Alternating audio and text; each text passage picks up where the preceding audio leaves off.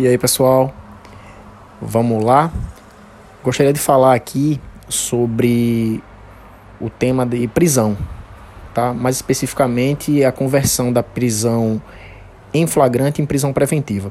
Só lembrando, gente, que esse, esse meu perfil tá um perfil direcionado a concurseiros, tá? Mas não aquele nível hard, a galera delta, a galera magistrados, é, galera da promotoria, defensoria, não é, tá? Não é esse nível. Nível aqui é mais ureia seca, entendeu? A galera que tá correndo atrás aí dessas carreiras policiais de ureia seca mesmo, investigadores, papiloscopistas, escrivães e por aí vai, tá? Não é essa galera aí nível hard, então galera do direito, paciência comigo, beleza? Tô tentando é, criei esse canal aqui para tentar compartilhar é, conhecimentos, difundir com uma galera de um nível diferente de vocês, então não precisa seguir. Inclusive, se, se seguirem, me sinto muito honrado, por favor, me achem nas redes sociais, me corrijam, me mandem orientações, tá? Vai ser muito bem-vindo. Tá, pessoal? Seguinte, é, nós temos é, a Persecutio Criminis, tá? E ela tem basicamente duas fases, a fase do inquérito policial e a fase processual penal tá? E a, é, é, a atuação do juiz nas duas fases, né? Inclusive aí com a redação do pacote anticrime é, entrou aí o juiz de garantias. Na redação ainda está meio suspensa, validade, enfim.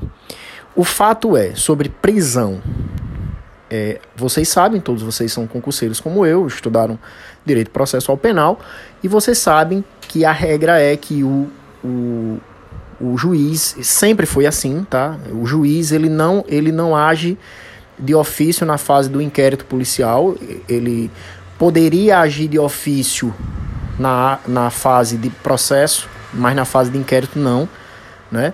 Tem que ser provocado. E agora com a mudança do pacote anticrime, o juiz ele ele também teve suspensa essa atuação de ofício até mesmo na fase de processo penal. Ou seja, é, decretação de prisão preventiva né, só é, por provocação.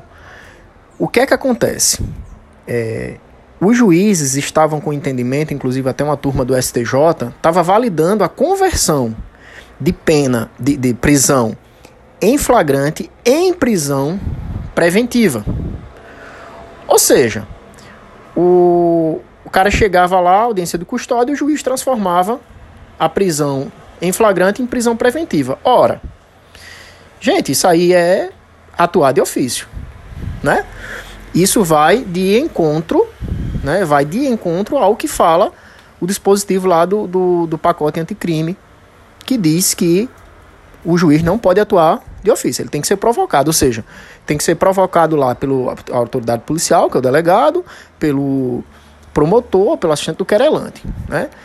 Então, é, tinha essa celeuma aí, uns entendimentos meio é, é, divergentes, e agora recentemente o STJ falou que não, que o, o, o, juiz ele não pode converter a prisão em flagrante em prisão preventiva, ele tem que ser provocado. Gente, no, no trocando miúdos é o seguinte, o cara, o juiz agora se ele quiser, né, se presentes, né, aqueles, é, todos aqueles é, é, pontos lá para decretação da prisão preventiva, o, o, juiz ele, ele vai ter que ser provocado ou pelo delegado ou pelo promotor. Tá? Se não for, ele não vai poder atuar de ofício, ele não pode decretar. Beleza? Isso é que vocês precisam saber, porque isso é jurisprudência, né? Isso pode cair aí nas nossas provas, vamos ficar espertos, beleza? E é isso. É, tentei não me estender muito. O tema ele ele é super simples, a parte de prisão.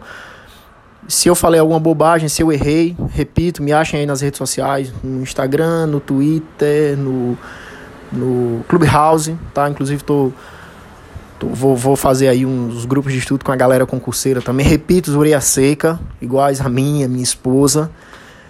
E é isso, gente.